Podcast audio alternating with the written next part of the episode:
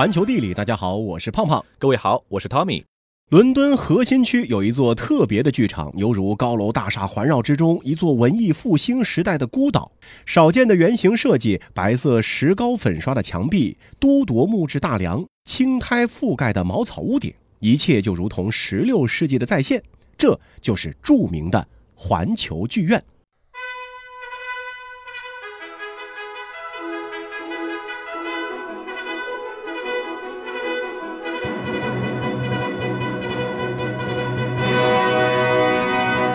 环球剧院最早呢是由莎士比亚所在的宫内大臣剧团于一五九九年的时候建立的，如今呢成为了莎士比亚读者剧迷们到英国的必去打卡点。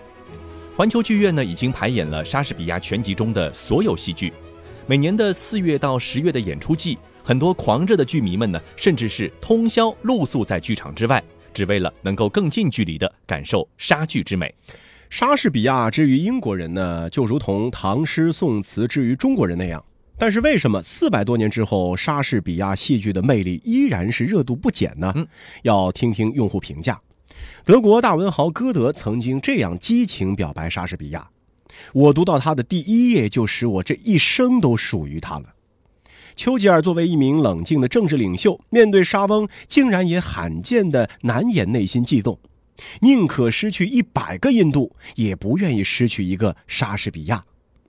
而我们熟悉的武侠小说泰斗金庸先生啊，干脆直接发愿：如果有一天能上太空，又只能带一套书，那必须是莎士比亚全集。行走小百科，西方学界早已达成共识，莎士比亚的作品是和希腊罗马神话、圣经齐名的三大西方文化母本之一。莎士比亚戏剧始终在反思历史和探索人生，深刻思考的这些问题是现代人灵魂的良药。但对普通读者而言，莎士比亚更大的影响在于语言。莎士比亚是词汇量最大的英语作家，有人统计过，莎士比亚的作品中一共使用了四万三千五百六十六个单词。很少有人知道，在我们习以为常的英语词汇和表达中呢，竟然有大约两千个都是来自于莎士比亚的戏剧和十四行诗。比如说，我们常说的“破冰”，指的是人际关系交往中沉默和尴尬的气氛。这个说法呢，就来自于《寻汉记》。笑柄这个简单的表达，来自于《风流寡妇》的桥段。处于困境，徒劳之举，这样特别地道的英语短句呢，则是来自于著名的《暴风雨》和《罗密欧与朱丽叶》。嗯，莎士比亚的作品呢，是英语语言的重要语料库。四百多年过去了，他的金句呢，仍然是被广泛的引用，在影视剧和图书中，甚至在西方的法庭和战场上，你都能够找到莎士比亚作品的影子。比方说，电影《哈利波特与阿兹卡班的囚徒》中，分院仪式上学生唱诗班的歌词。邪恶之事这就来袭，出自《麦克白》。在美国独立战争中，交战双方都以哈姆雷特著名的独白“是生存还是死亡”来号召士兵。就连2020年夏天播出的热门综艺《乘风破浪的姐姐》里，被誉为百万级文案的那一句“一切过往皆为序章”，其实呢是出自莎士比亚的《暴风雨》。哈姆雷特算得上是莎士比亚作品里最让人耳熟能详的了。这部剧的表面结构呢，是一个古老的复仇故事，宫廷中的背叛和复仇是西方常见的主题。但是哈姆雷特谜一样的忧郁和严荡，却是几百年来研究者始终津津乐道的话题。剧作体现了那个时代不断壮大的人文主义精神，新的社会权力结构建立的过程，复杂的哲学和伦理思想。这些丰富的历史文化内涵，经得起读者经年累月的细细品味。此外呢，莎士比亚的戏剧结构也是全世界创作者们的灵感来源，因为他句句在写世间最复杂的人性，在这里总能够找到对现实的参考。剧中那些人物经历的，可能是每个人都会遇到的世俗问题，比方说情感、金钱、利益、交际。从四百年前古人的故事中，你或许也能够照见自己。哈姆雷特在现实和理想之间的犹疑，可能也是你的犹疑；他在能力和责任之间的徘徊，也是你的徘徊。麦克白对野心和权力的追逐，写尽了现代世界的多少追名逐利；而《李尔王》中亲情、爱情和权力、财富对峙时，人性的黑暗和光明，是几乎所有人都无法避免的命运之孽。所以这可能也是四百年前的莎士比亚为什么能够一直火到今天的原因所在吧。英国留给现代人的不仅仅是莎士比亚，还有伦敦看似破败老旧的地铁，也有一种越老越有味道的感觉。嗯，英国人呢叫它 Underground，隶属于不同公司的地上铁的部分呢，则称作 Overground。除此之外啊，伦敦地铁的别称 Tube 也已经有上百年的历史了，因为它像管道一样纵横交错在地下。这个名字啊是又贴切又俏皮。嗯。抛开目的地是哪里，只是漫无目的的走在风声呼啸的通道里，坐在因为时间而褪色的绒布座椅上，听着铁轨摩擦出的轰隆声，就能够深切地感受到伦敦地铁的繁琐和它的可爱。对于伦敦而言，地铁站呢也是这座城市文化和历史交融的一道风景线。而世界上第一条地铁就是1863年开始运营的伦敦大都会铁路，它连接着帕丁顿和法灵顿。世界真奇妙。有一种说法，十个在伦敦搭地铁的人，有九个都会有坐错的经历。伦敦地铁到底有多复杂呢？看一下伦敦地铁的平面图就会发现，把它的中心区放大，十几道彩色的线交织成一张缜密的网，不仅有交汇点，还有并行线。一般人看到的第一眼就会选择放弃。不得不感叹，城市真的是一个粗糙而又精密的巨型机器。多数人在伦敦坐错地铁的原因，不仅是因为路线复杂，还因为对这里的站台模式比较陌生。在国内，站台这一概念在火车站里才比较常见。在伦敦，建错站台可能导致上错线或者坐错方向，有时还会上到同一条线但是不同目的地的车上。伦敦地铁的繁琐呢是机械的，但是它的可爱呢却是人为的。可爱在它充满了被关怀的人情味。可爱在这里有各种各样特立独行的人，比如当指示标志需要修改或者补充的时候，工作人员呢会直接在原版上面进行修改，虽然随意，但是呢也不妨碍理解，还可以帮乘客更高效地找到目标。再比如，不论你走到哪一站，都离不开一句 “mind the gap”，也就是注意空隙，因为地铁车厢和站台之间的缝隙有时候比火车站的还要大。不仅呢需要迈腿，有的时候可能还需要抬腿。那即便是这句简单机械的提示音啊，那也是大有来头。比如说，在 Embankment 车站播放的 Mind Gap 的提示音啊，已经超过四十五年的历史了。这段录音呢，属于已经去世的演员奥斯瓦尔德·劳伦斯。他的妻子为了还能够在这一站听到她已故丈夫的声音，是请求地铁站为其保留了下来。即便由于设施陈旧和不完善，地铁的网络、空调、电梯、老鼠等问题呢，总是被人抱怨。但这其中也能够找到被英国人生活出可爱的迹象。在其他大城市的地铁上，正在打电话的你可能会说：“哎，我上地铁了，信号不太好。”而在伦敦啊，别说是网络，一丝电话信号的踪影呢都是没有的。所以啊，在伦敦乘坐地铁前，最好呢把事先该搜的地图都搜好，把该发的消息都发完。然后再下沉到这个没有网络的世界里。那也许正是因为地铁里面没有手机信号，因此纸质读物成为了人们的最佳挚友。年纪大的人会在地铁上看报纸，年纪轻的则会是包里背一本书，尤其是经常乘坐地铁或者路途较长的人。但是啊，当伦敦交通局表示将在今年逐步开通地铁站的 4G 网络的时候啊，英国网民则表示更希望的是在地铁上可以安装空调。嗯，另外啊，地铁里呢不仅禁烟，还禁酒。要知道啊，英国人可是最喜欢在火车上喝酒的，尤其呢是在球赛期间，一群朋友会在去看球赛的路上这个火车上面喝酒，而且呢是自带酒杯的那种。球赛结束回去的路上呢，自己支持的球队输了要喝酒解忧，那赢了的话更要喝酒庆祝。总之那个时候车厢里呢就会沸反盈天，好不热闹。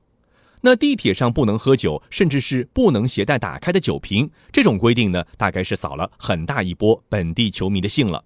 不过出于安全方面的考虑，大部分的伦敦人还是很乐意接受这个规定的。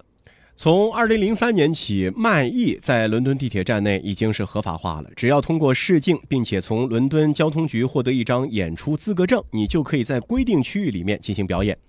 在不妨碍行人穿行的靠墙空地上，会有一个贴着半圆形贴纸的地方。那这里呢，就成了街头艺人的专属位置。他们的表演因为经过筛选，所以呢都会比较出色。有盲人小乐团的合唱为自己的团体募捐，也有为了自己生计演奏的。也有人啊，仅仅是因为开心，只卖艺不收钱。伦敦人每次下到地铁里的时候呢，也会期待今天的地铁工作人员又会翻出什么样的新花样。有时候呢是单口相声版的乘车注意事项，有时候呢是由种族天赋的黑人小姐姐在进行饶舌播报。公告栏上呢也总有不甘寂寞的绘画高手来秀上几笔。但是不变的是，每天都是崭新的正能量。这些啊，就是一百多岁的伦敦地铁在今天仍旧散发出的无穷魅力。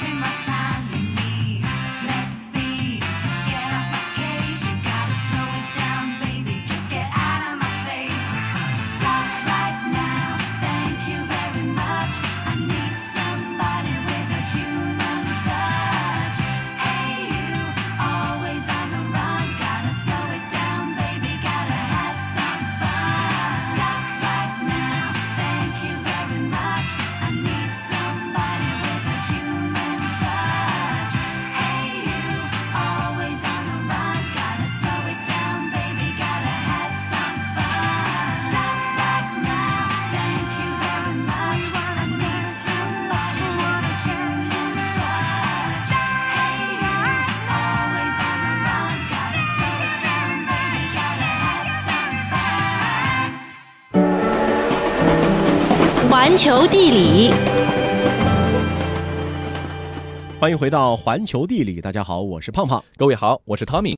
我们在刷朋友圈的时候啊，常常会看到有朋友在转发锦鲤，嗯，并且呢，都会附带着一些美好的寓意，比如说祝福自己考试顺利、前程似锦，或者祈福自己可以摆脱眼下不太顺利的困境。我们想表达祝福的时候，为什么要转发锦鲤而不是别的动物呢？这个啊，可能还要从孔老夫子说起。圣人孔子在十九岁的时候结婚，娶到宋人齐观氏之女为妻。一年之后呢，生了个儿子。这个时候，鲁昭公派人送来鲤鱼表示祝贺。孔子呢，将此举视为莫大的荣幸，就给儿子取名叫做鲤，也就是鲤鱼的鲤，字伯鱼。不过，孔子的荣幸不仅是因为收到了君王亲自的赐礼，还因为这是一条鲤鱼。在当时啊，鲤鱼是比较有名气的鱼，跳出水门的时候呢，还有龙的感觉。而孔子又是有名的大学问家，鲁昭公这么一送，代表着他看重孔子，顺便也祝贺孔子生下贵子，跃进龙门。如今啊，两千多年过去了，孔子的子孙呢也已经繁衍了七十多代，可是鲤鱼还是鲤鱼，只是变得更好看了。有些品种呢被现代人称为锦鲤，寓意呢也和当年差不多。不同的是啊，如今想得到锦鲤，已经不需要你是达官贵人，或者是有了不起的学问，人人都可以买而养之。世界真奇妙。中国是世界上最早养殖淡水鱼的国家之一，也是最早养殖鲤鱼的地方。春秋时期的《诗经》中已经有关于鲤鱼养殖的记载。同样，中国人对鲤鱼的喜欢甚至崇拜也有着悠久的历史，可以追溯到上古时期。在母系社会，人们就已经意识到了鲤鱼生命力和繁殖力的旺盛，便将精美的鲤鱼图案作为图腾徽号描绘于陶器之上。借着鲤鱼旺盛的生命力来寓意部落多子多福、发展壮大，在之后的发展中，祖先们赋予了鱼更多的寓意，从象征女性到象征爱情，再到象征学业顺遂、吉祥如意、家庭安康，还创造了许多脍炙人口的典故或传说，比如说鲤鱼跃龙门、鲁昭公送礼等等。不过啊，锦鲤这个词汇的使用呢要晚一些，最早呢是见于唐宋时期的诗词当中。比如私情藏荷香，锦鲤绕岛影；龙门上客家家事，锦鲤携来卖与谁等等。值得注意的是啊，这里的锦鲤呢，并不是我们今天所说的锦鲤。严格来说，今天所说的锦鲤呢，源于日本，它的祖先呢是中国鲤鱼。据美国《水族箱》杂志二十世纪八十年代的报道，公元两百年的时候啊，三国时期的移民将鲤鱼首次带到了日本。一千多年以后，日本呢开启了现代锦鲤时代。十九世纪的一天，日本新系地区一个农民发现了自家池中的鲤鱼身体颜色有变化，有的变浅了，有的肚皮出现了黄色花纹。这些鱼啊，被当作是现代锦鲤最早变异的个体，引起了一阵轰动。在当时清一色的灰色鲤鱼中，还被当作了神鱼。随后，日本是出现了专门研究鲤鱼配种杂交的农学家。他们培育出了更多花色亮丽的锦鲤来，将其称作色鲤、花鲤、模样鲤或者变种鲤。渐渐的，鲤鱼在日本呢受到了更多的重视，开始呢被皇宫贵门饲养，成为了身份的象征，并且被赋予了吉祥平安这样的寓意。而这个呢，可能是和锦鲤的长寿有关。据说啊，日本有一条生于1751年的红色鲤鱼，活了整整226岁。说来也是有趣啊！直到二战的时候，日本锦鲤呢才正式得到了锦鲤这样的一个名字，因为当时日本人认为鲤鱼名字中的色、花等字眼的含义呢是暧昧软弱，不和战争时炮火连天的时局，所以呢就把它改名为了锦鲤。不过啊，早期的日本锦鲤这品种是比较匮乏的，只有鹿子、头巾等品种。那经过了几十年的发展，到一九一四年举办东京大正博览会的时候呢，已经是有六个品种了。也正是在这个博览会上，有展出的二十七尾锦鲤获得了第二名，其中的几尾啊还被献给当时的皇太子，之后活在了宫中。从此，锦鲤在全日本流行了起来，渐渐就成为了日本的国语。嗯。日本锦鲤第一次面向世界呢，是在一九三八年的时候，在当时旧金山举办的万国博览会上，日本展出了精心挑选的一百尾锦鲤，锦鲤的美貌由此呢为天下人所知。那也是在同一年，日本锦鲤首次走出国门，当时的东京的松冈市将一批名贵的锦鲤送给了伪满洲国的皇帝，但那是炮火连天的动荡年代，几尾鲤鱼呢引不起人们的重视。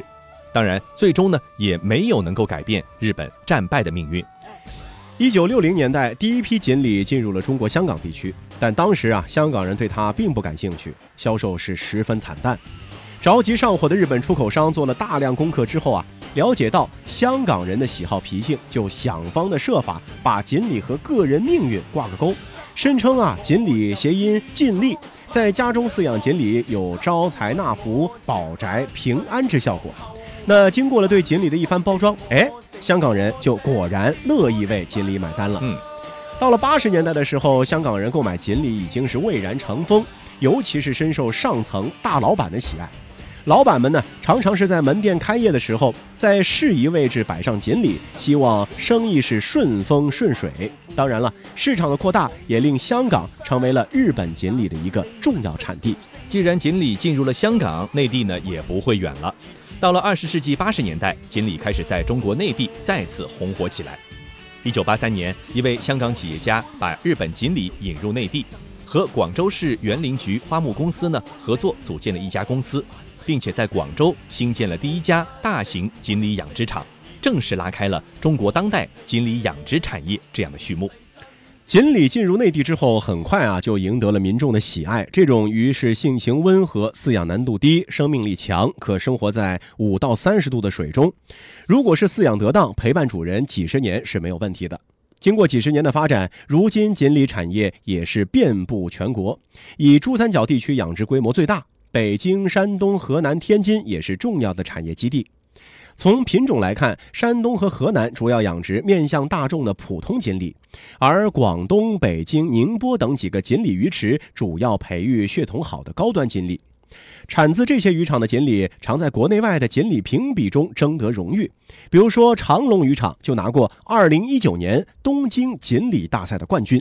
当然，锦鲤在中国各地能够红火起来呢，也不全是靠的推广。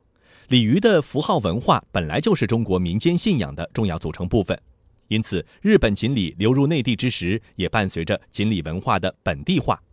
不少人买锦鲤饲养，因为他们相信它有爱情合欢、家族平安、招财进宝这样的美好寓意。而随着移动互联网的普及和网络用户在中国爆发式的增长，各种社交媒体平台也成为了传播锦鲤文化的重要载体。燃烧我的。不仅在网络上，现实世界中的锦鲤产业也是在如火如荼的发展。许多商家和酒店都会在各大养殖场订购锦鲤，摆放在门堂之内。锦鲤日益亲民的价格，也让它日益成为普通百姓们装饰家庭、寄托好运的一个选择。这锦鲤啊，花了一千年的时间，慢慢走进了我们的世界。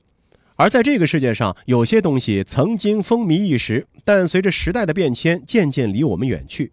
即便依然存在，也是留下供游客们拍照取景的功能了。嗯，比方说，如果你走在意大利的佛罗伦萨，时常会看到有一些建筑物上啊，有一种很小的窗户，有些呢在餐厅的大窗下方，有的呢在大门的一侧。这种窗户只有猫门大小，大多呢是简单朴素，少数小门上还画着精致的小画。这种小窗在当地呢被称为酒窗。这种酒窗的历史最早可以追溯到。文艺复兴时期，当时啊，一些拥有葡萄园的大户人家会在自家豪宅的墙上凿出一个小门，主要呢是为了直接向佛罗伦萨的工人阶级出售剩余的葡萄酒。这些小门通常是在腰部以下，小门面向街道，门内呢通常就是大户人家的酒窖。只要敲一敲小门，把自己的酒瓶递进去，里面的酒窖工人呢就会帮你把酒瓶灌满，最后是一手交钱一手交酒。有时候啊，一些善良的家庭还会通过小门给穷人分发葡萄酒或者食物。你需要做的就只是敲一下小门而已。一六三零年代的时候，意大利呢出现了一场现鼠疫的疫情，被称为米兰大瘟疫，在当时啊，估计是夺走了一百万人的生命。虽然疫情很严重，但有些人的酒瘾呢是忍不住的，想要喝酒又不想跟人接触感染病毒，那可怎么办才好呢？这种小酒窗呢，就成为当时买酒最安全的一个途径。大家通过酒窗交易，店家把酒瓶从窗口呢递给客人，然后推出一个金属托盘，客人把硬币放进托盘，酒家呢收回托盘以后，先用醋来进行消毒，以防感染病毒。后来啊，瘟疫过去了，这种酒窗的功能呢也显得多余，就渐渐的荒废了。在二战时期，炮火是摧毁了一些装有酒窗的建筑。一九六六年的洪水再次摧毁了不少当地的木质酒窗。现在各地的酒窗加起来还有不到三百个。大家都以为迷你酒窗已经随着黑死病的离去彻底死亡，它已经没有实际功能，最多就是游客看到好奇跟它合个影。二零一三年，三个佛罗伦萨居民为了拯救这些酒窗，还设立了一个酒窗协会。同时创建网站，收集酒窗历史，统计现有酒窗数量，希望能够好好的整理出关于酒窗的记忆。然而啊，因为新冠疫情的蔓延，这种尘封了三百多年的酒窗再次被启用。当地居民坚持社交疏远措施，这种小酒庄的功能呢又体现了出来。有些商家再次通过它进行社交疏远式卖酒。不过啊，现在毕竟已经不是文艺复兴时期了，酒庄也不仅仅只用来卖葡萄酒，有些酒庄还会卖鸡尾酒、咖啡或者是冰激凌。好了，以上就是本期节目的全部内容，非常感谢各位的收听，我们下期再见。